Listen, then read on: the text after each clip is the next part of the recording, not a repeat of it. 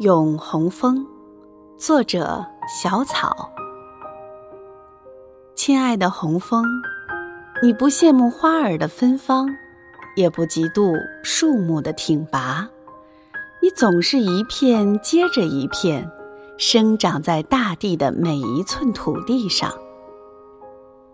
清风拂过，你随风翩翩起舞；狂风暴雨，你也屹立不倒。